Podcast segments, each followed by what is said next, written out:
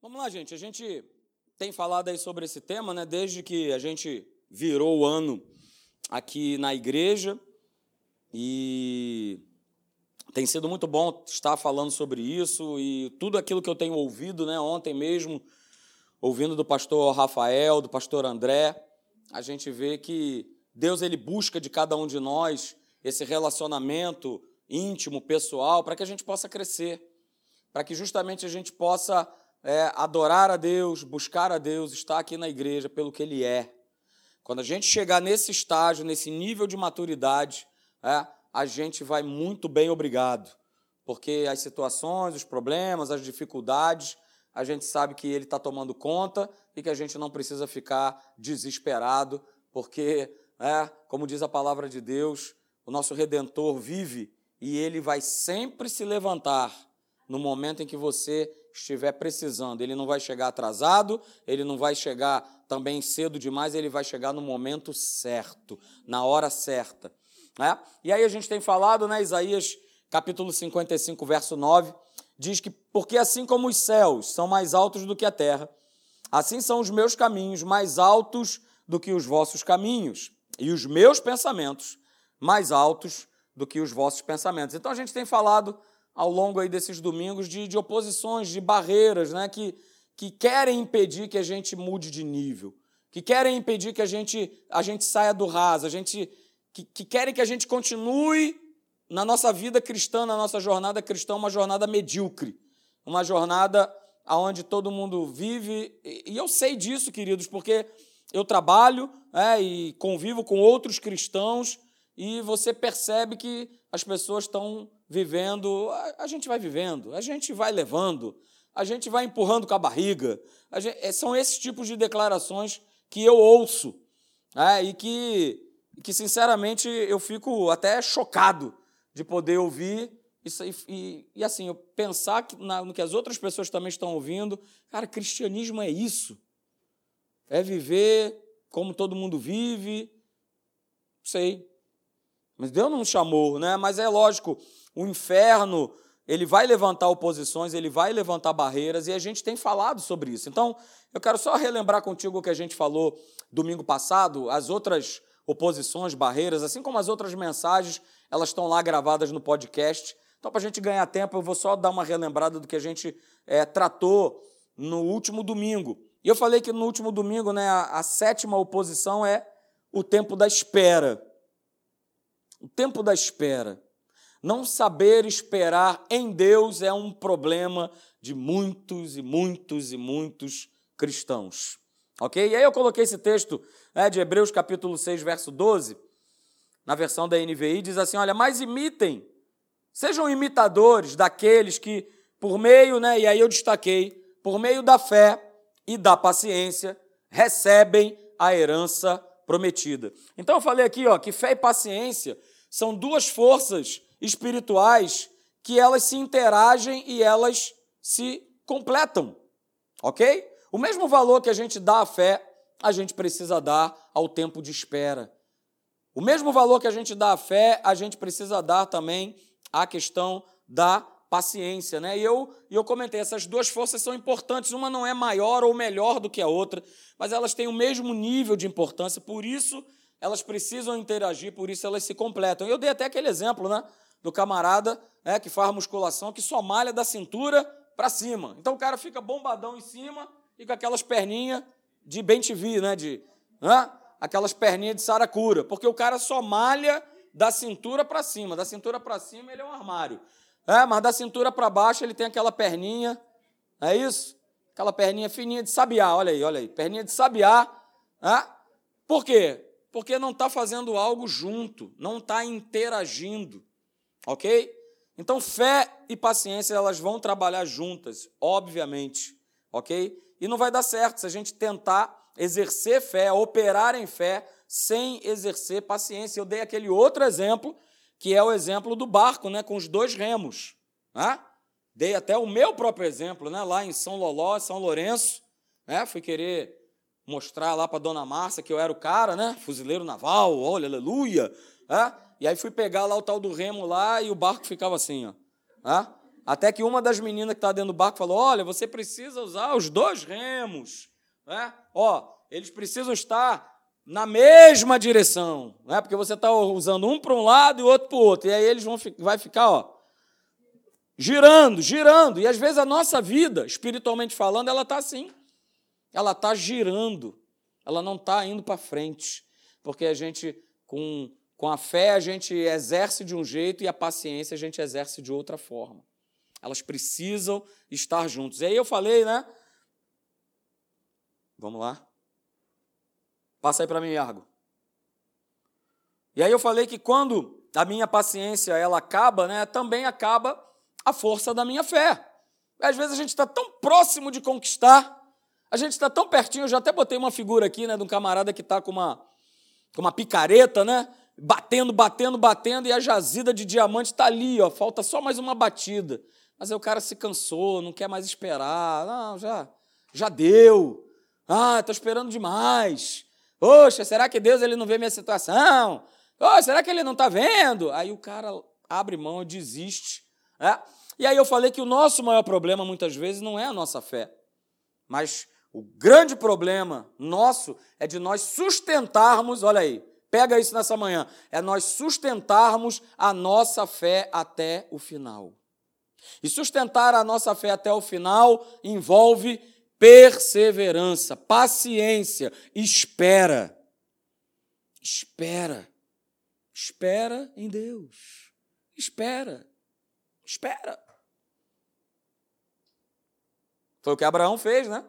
Recebeu a promessa, exerceu a fé dele, e o cabra só teve que ficar 25 aninhos. Olha, que maravilha! 25 aninhos esperando, é, esperando, esperando a sua promessa, o seu milagre acontecer. É o que diz lá em Hebreus 6,15, né? Depois de esperar com paciência, obteve Abraão a promessa. Depois de esperar com paciência, não falou de fé. Fé ele já tinha exercido no momento em que ele recebeu a promessa. Olha, cara, você vai ser pai. E ó, pai de muitas nações. Opa, ele creu. Tanto ele creu que ele largou a parentada toda, a vida confortável que ele tinha e saiu, ó, vou te mostrar uma terra aí, vou te indicar uma terra aí que você vai.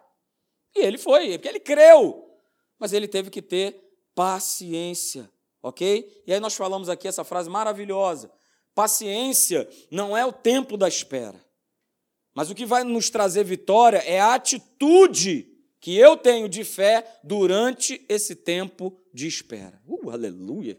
Eu vou embora. Aleluia. Vou largar vocês aí com o Sérgio e vou embora. Aleluia. É isso que faz a diferença. A minha atitude durante esse tempo de espera. A gente pode ter vários tipos de atitudes. A gente pode ser reclamador, murmurador. Poxa, não, porque está demorando? Nada acontece. É uma atitude. A nossa atitude faz toda a diferença. E aí nós vimos se, já que paciência ela é uma atitude, ela é uma decisão, ela é uma escolha, ela pode ser desenvolvida, ela pode ser aperfeiçoada por nós. E nós vimos aí dois pontos, né? Paciência ela é desenvolvida como um resultado de um propósito a perseguir. Nós temos alvos e objetivos e nós precisamos perseguir esses alvos e objetivos.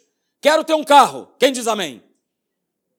Então eu preciso perseguir esse meu alvo e esse meu objetivo. E vai haver um tempo em relação a isso.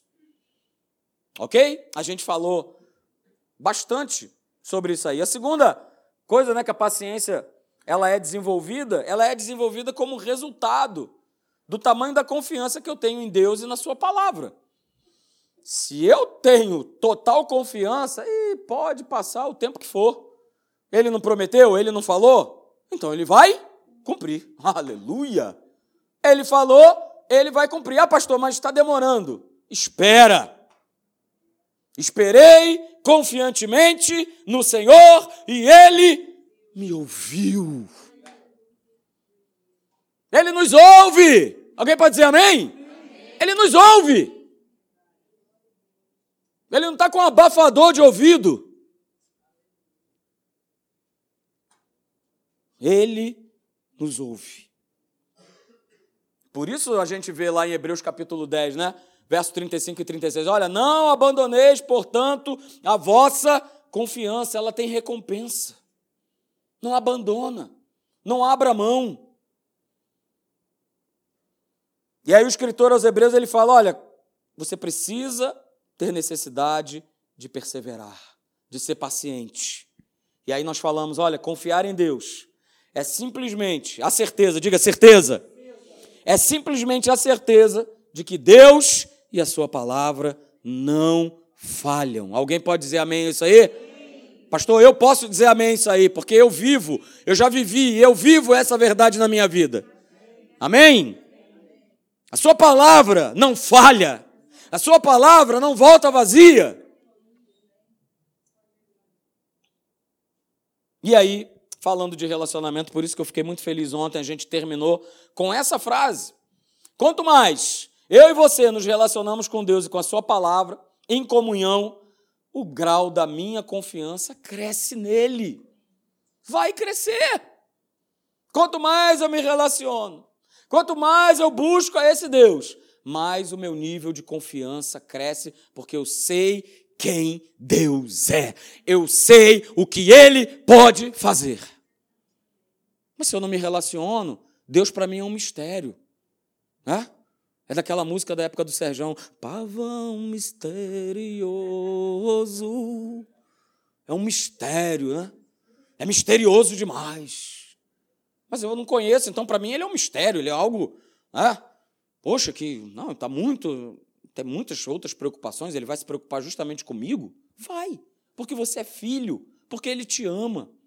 Mas a gente precisa ter relacionamento com ele. Hoje eu vou estar falando sobre né, a oitava oposição ou barreira que quer nos impedir de nós sairmos do raso, que quer que a gente não mude de nível, chamado a força do medo.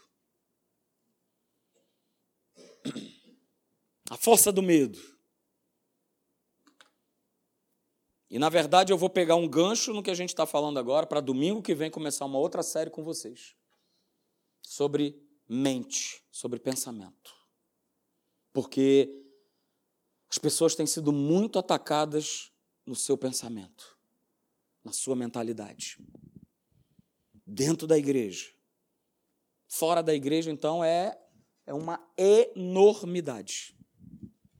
Eu sei porque a minha esposa, né, ela é diretora de uma escola lá no Rio e ela não cansa de dar relatos de jovens e de adolescentes que a todo momento tentam se suicidar, tentam acabar com a sua própria vida, porque aqui na mente já foi decretado pelo inferno que são culpadas, culpadas da separação dos pais, culpadas da vida que levam, culpadas.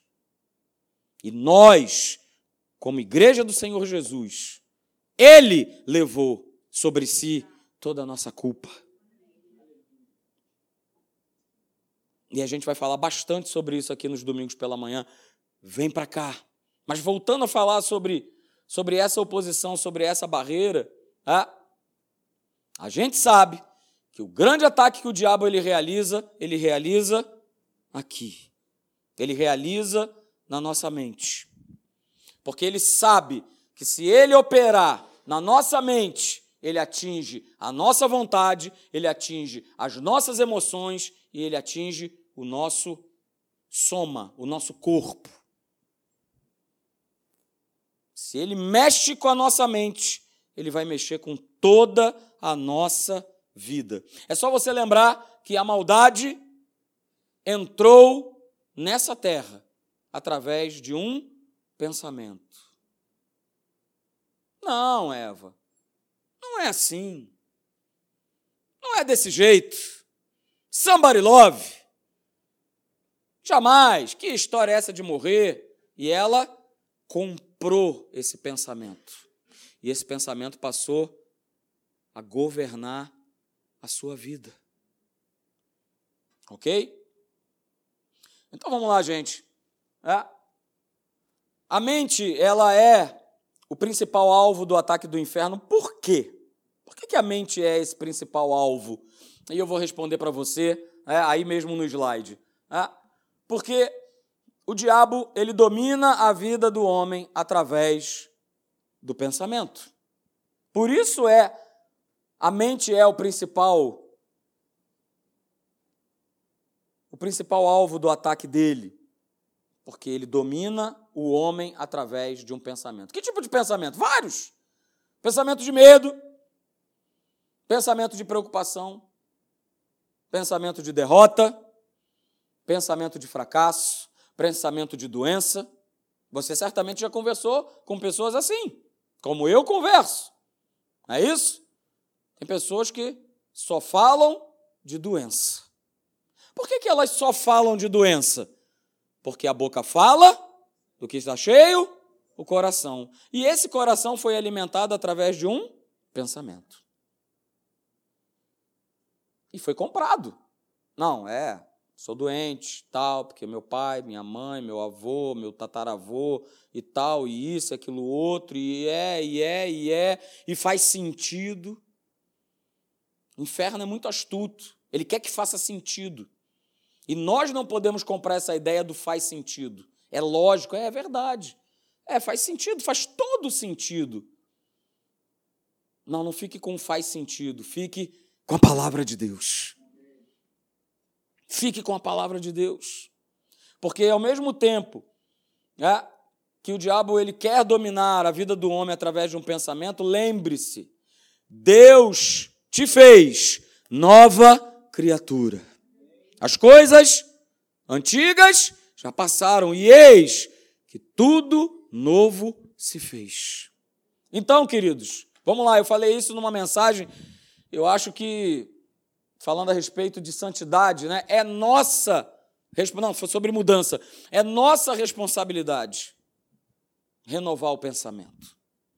Ninguém vai fazer isso por você. E para que eu preciso renovar meu pensamento? Porque eu preciso viver a mentalidade do reino de Deus. E o que é que é viver a mentalidade do reino de Deus? O que é que é isso? É nada mais do que isso aqui, ó. É viver a boa, perfeita e agradável vontade de Deus escrita na sua palavra. Vontade essa que é para o homem. Como está escrito lá em Romanos capítulo 12, verso 2.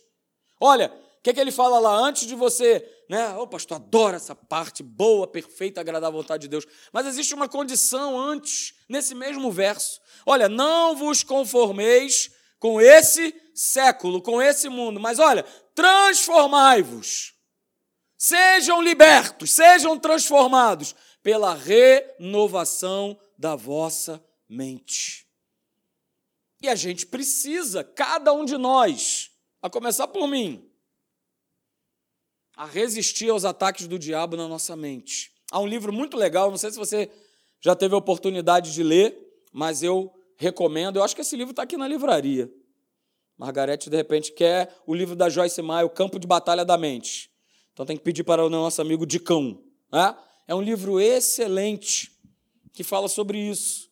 Campo de batalha da mente. E é isso mesmo.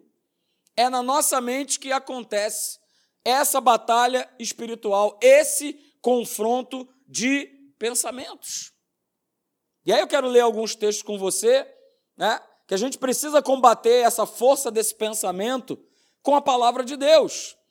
Lá em 1 Timóteo capítulo 6, verso 12, o apóstolo Paulo fala para Timóteo: olha, cara, combate o bom combate da fé. Esse bom combate ele se dá na nossa mente. 1 Pedro 5, 8, 9 diz: Olha, sede sóbrios e vigilantes, fiquem atentos, porque o diabo, o vosso adversário, ele anda ao derredor. Que derredor é esse? O derredor do nosso pensamento. Ele não está aqui, fisicamente, ao teu redor, no teu corpo, ele está ao derredor aqui. E ele quer devorar a tua mentalidade. Mas de que forma eu verso? O verso 9 diz aí de 1 Pedro 5: olha, resisti-lhe firmes na fé. Resistam firmes na fé. E em Tiago capítulo 4, verso 7, Tiago fala a mesma coisa. Olha, submeta-se a Deus. Tiago estava querendo dizer: olha, submeta os teus pensamentos à vontade da palavra de Deus e resista ao diabo, permanecendo firme contra ele, e ele fugirá de vós.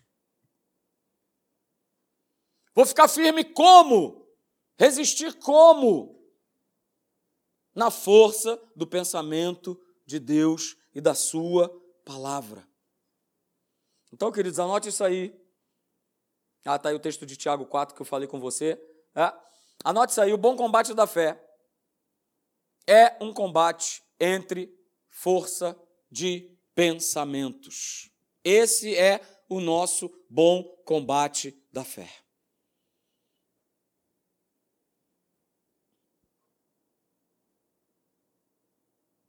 Ok? E se o medo, né, ele é uma força espiritual do mal que vai atuar no nosso pensamento, não adianta achar que eu vou vencer o medo, né? Primeiro, fingindo que ele não existe. Guarde isso nessa manhã. O medo é um espírito. O medo é um espírito. Não estou falando daquele medo natural. Tá? e que muitas vezes até nos preserva. Não é isso? Você vai atravessar uma rua e você tem aquela, aquela preocupação, aquele cuidado, aquele medo de. Ah? Ou, por exemplo, eu venho constatando isso à medida que vou ganhando idade. Quando eu era mais novo, pulava das, dos penhascos dentro da água. Aí você vai pegando mais idade, e quando você já chega naquela ponta, você já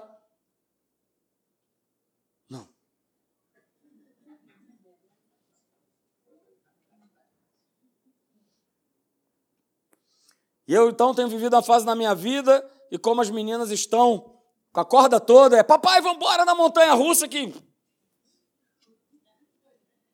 E nessas férias agora eu fui. Márcia, dona Márcia já jogou a toalha faz tempo. E na época que a gente era namorado, era ela que. Vamos embora! Crazy Love, o negócio que girava. Que, que tinha lá no Tivoli Park, época do Serjão. Alguém lembra do Tivoli Park? Olha aí. Vários. Levanta a mão, sejam sinceros. Olha aí. Que maravilha.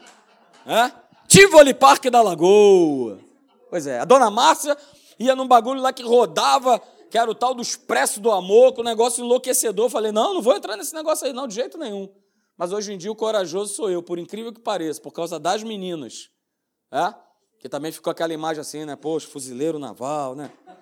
Caramba. Aí lá Aí lá eu me aventuro e naquelas montanhas russas cheias de looping, de. Né? Mas tem que cumprir a missão, não é isso? Tem, a missão tem que ser cumprida. Então lá eu vou cumprir a missão, né? Aí desço da, do brinquedo. E aí, pai? Uh! Que maneiro!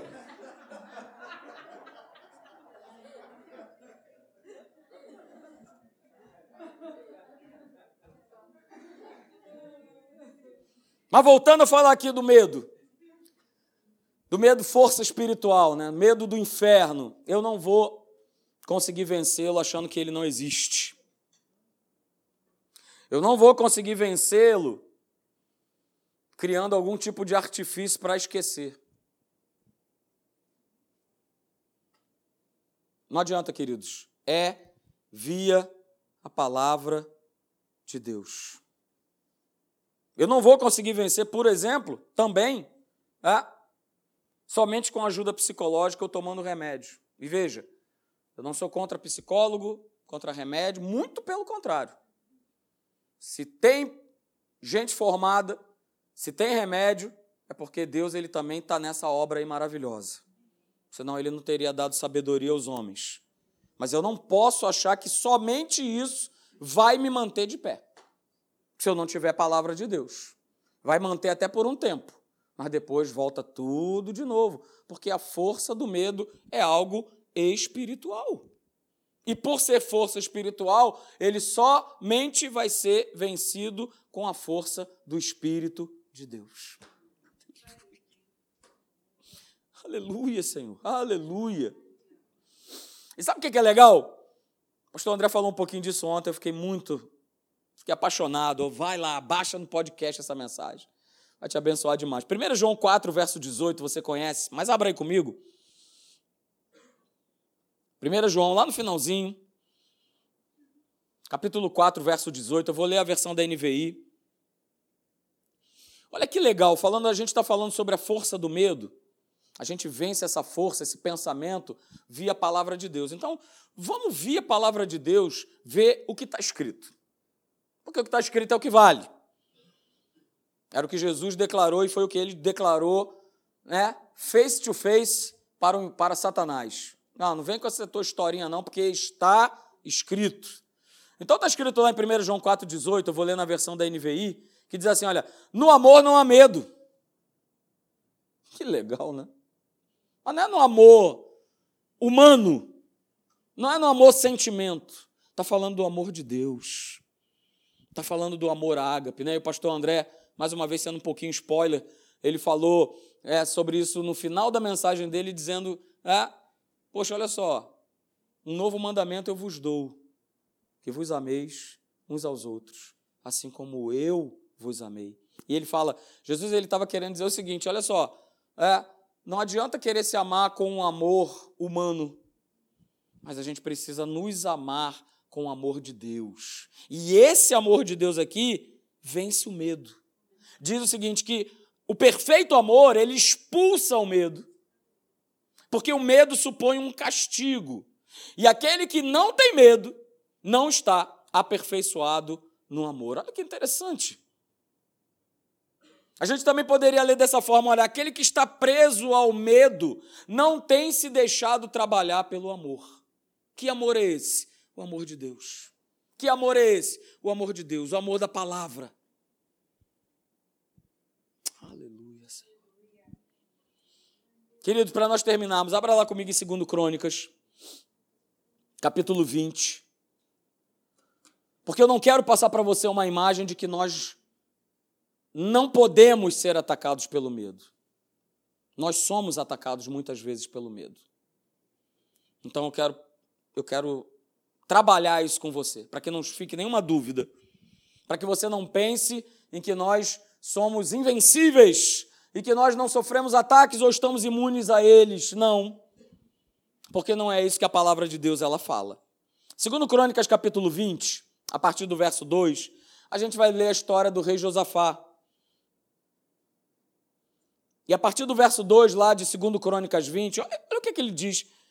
Diz que então vieram alguns que avisaram a Josafá, dizendo: Olha, grande multidão vem contra ti, da além do mar e da Síria, e eis que já estão em Azazon Tamar, que é em Gedi. Tem sempre um espírito de porco, né, para dar uma notícia ruim.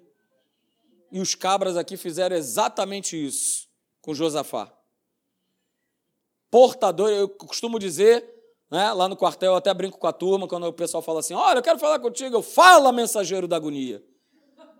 Esses são os mensageiros da agonia. Hã? E aí diz lá no verso 3 que Josafá ele teve? Teve? Teve? Ele teve medo. A palavra de Deus não nos esconde nada. Josafá ele teve medo. Ele se atemorizou. O espírito do medo se aproximou. E certamente começou a trabalhar na cabeça de Josafá, dizendo assim: cara, já era. Você vai moler. Já era. Só que o texto não termina aí. Josafá teve medo e morreu e sucumbiu na mão dos inimigos. Não, ele não acaba aí. Diz que Josafá ele teve medo. E ele teve que tomar uma decisão. Ele teve que fazer uma escolha. Ou se deixar ser aprisionado pelo espírito do medo, ou tomar uma outra atitude. Olha a atitude que ele toma. Diz que Josafá ele teve medo, mas ele se pôs a buscar o Senhor. E continua o verso, ele apregoou o jejum em todo o Judá. Verso de número 4. Desculpa. Judá se congregou para pedir socorro a quem? Ao Senhor. também de todas as cidades de Judá. Veio gente para fazer o quê? Buscar ao Senhor. E porque eles tomaram essa atitude, no verso 15, aí desse mesmo capítulo, eles deram essa declaração, porque a mentalidade de Josafá e de todo aquele povo, ela havia sido transformada. Olha o que, que eles declaram no verso 15, presta atenção. E disse, na verdade, um profeta, ele vira-se para Josafá e para o povo e ele dá essa declaração. E disse: Dai ouvidos, todo o Judá e vós, moradores de Jerusalém, e tu, ó rei Josafá, ao que vos diz o Senhor. E aí ele declara: Não temais, e nem vos assusteis por causa dessa grande multidão, pois a peleja não é vossa, mas é de Deus.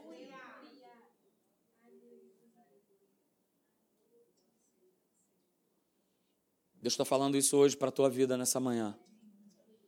A peleja não é vossa, mas a peleja, ela é de Deus.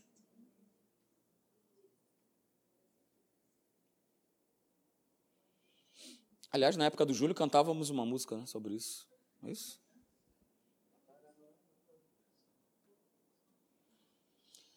Queridos, o rei Josafá, ele não permitiu, diga, não permitiu. Não permitiu. Ele não permitiu que o medo dominasse. Ele não permitiu que o medo dominasse ao tal ponto em que a certeza e confiança que ele tinha em Deus fossem removidas. Que a confiança e a certeza em Deus e na Sua palavra e nas Suas promessas fossem removidas. Então, olha só que legal, anota essa frase. Dentro da própria verdade, dentro da própria palavra de Deus, está a força e o poder para nós sermos completamente livres da escravidão do medo. Não vai ter outra, não vai ter outra forma. Não adianta ignorar, não adianta achar que não está, não adianta tomarmos atitudes humanas. Dentro da própria palavra está a força, está o poder para nós sermos completamente livres da escravidão do medo, de uma mentalidade temerosa.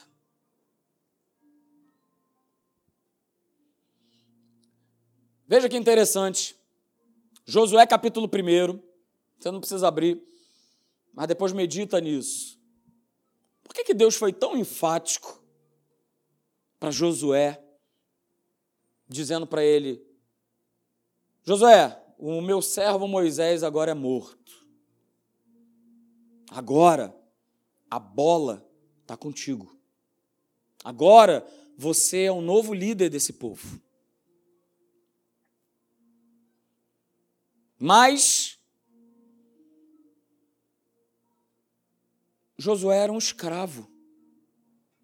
Diferente de Moisés, que foi treinado, que, que viveu né, num palácio, que foi treinado por egípcios, com toda a técnica, com toda a tática de guerra, com toda a ciência da época.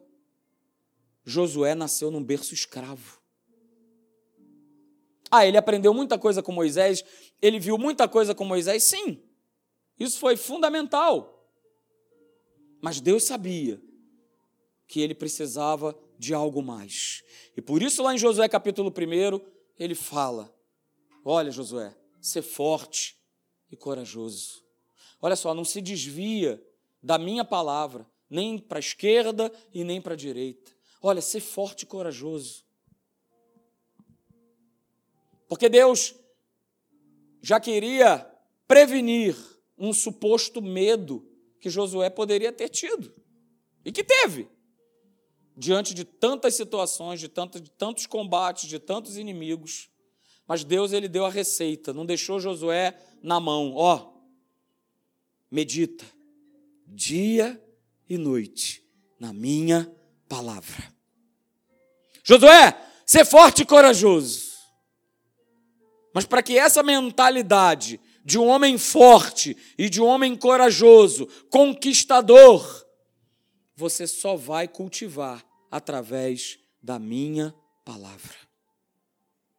Porque a mentalidade natural de Josué apontava para um homem covarde, medroso. Porque uma coisa é, pô, eu tô do lado de Moisés, cara que abriu o mar vermelho, um cara que, caramba, bateu com o cajado e jorrou água da rocha. Um cara que, pô, tá bom, vocês estão enchendo meu saco, estão tão, tão, tão enjoados de comer pão. Então, vamos lá, uma carninha para vocês aí da melhor qualidade. Mas é diferente quando nós estamos à frente. Não é verdade? É diferente. É diferente quando você é o chefe, quando você agora é o responsável, quando você é agora o responsável por dar direção a todo um povo, uma multidão de pessoas. É diferente. E Deus sabia de tudo isso, como Ele sabe como funciona hoje na minha vida e na tua vida. Queridos, vença o medo, enchendo-se da verdade. Será que Josué não teve medo? Teve, teve. Teve medo, óbvio que teve. O desafio era muito grande. Mas ele conquistou, ele entrou na terra prometida, porque ele fez exatamente de acordo com a receita que Deus deu para ele. Josué, medita na minha palavra dia e noite. Não se aparta, não vá nem para a direita nem para a esquerda, continua crendo, continua confiando. Quanto mais conhecimento da verdade, quanto mais eu me encho com essa palavra viva, maior será a minha força espiritual e maior será a derrota das trevas. E maior será a minha vitória sobre esse espírito desgraçado chamando medo que quer deixar a gente aprisionado, parado, paralisado, sem viver sem desfrutar tudo aquilo que Deus tem para nós. Sem a gente desfrutar a boa, perfeita e agradável vontade de Deus. Então, queridos, vença o medo, enchendo-se da verdade. Amém? Vamos ficar de pé, eu quero orar por você.